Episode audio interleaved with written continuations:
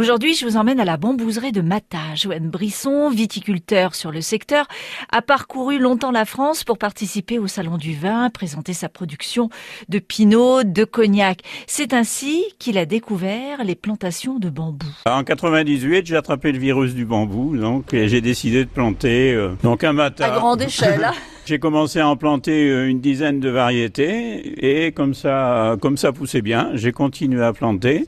Et là, on arrive à 60 variétés différentes de bambous. Vous savez que tout le monde connaît les bambous qui sont envahisseurs, Oui. hein, mais il y a aussi des bambous qui sont plus sages, qu'on peut planter dans un petit jardin, voilà, qu'on appelle les cespiteux, donc ils restent en touffe.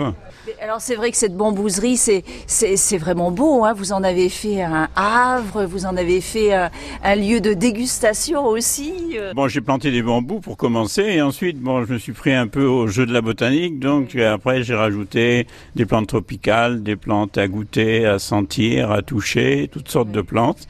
Donc si vous venez me voir, donc je vous ferai déguster des plantes. On peut faire le repas qu'avec des plantes. Donc j'ai la plante euh, huître, la plante saucisson, la plante camembert. Voilà, toutes sortes de plantes, euh, voilà qu'on peut euh, qu'on peut déguster, euh, d'autres plantes qu'on peut toucher, euh, voilà, qui ont un certain aspect.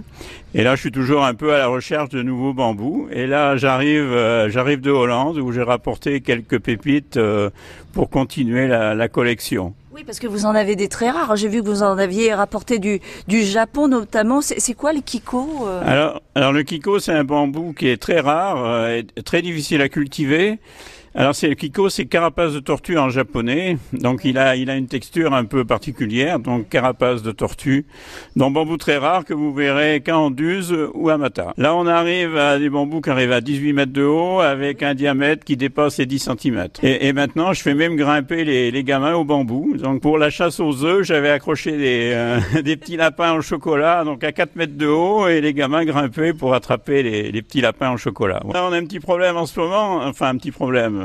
C'est les bambous qui se mettent à fleurir. Là, vous savez que le bambou, euh, quand il fleurit, il fait des graines et après il va mourir. Ils fleurissent qu'une fois dans leur vie. L'initiation florale, on ne sait pas d'où ça vient finalement. hein. Ça arrive tout d'un coup et tous les bambous euh, de cette même variété vont fleurir en même temps. Et oui, j'arrive de Hollande et là-bas, euh, j'avais euh, le, le Jusquea gigantea qui fleurit chez moi et il fleurissait aussi là-bas. Bon, il y a encore des choses à découvrir dans le monde du bambou.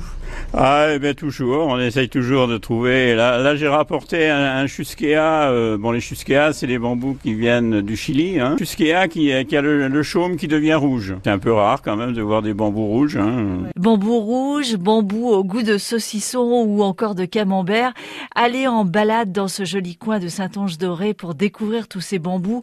Rue du Moulin, la bambouserie de Mata.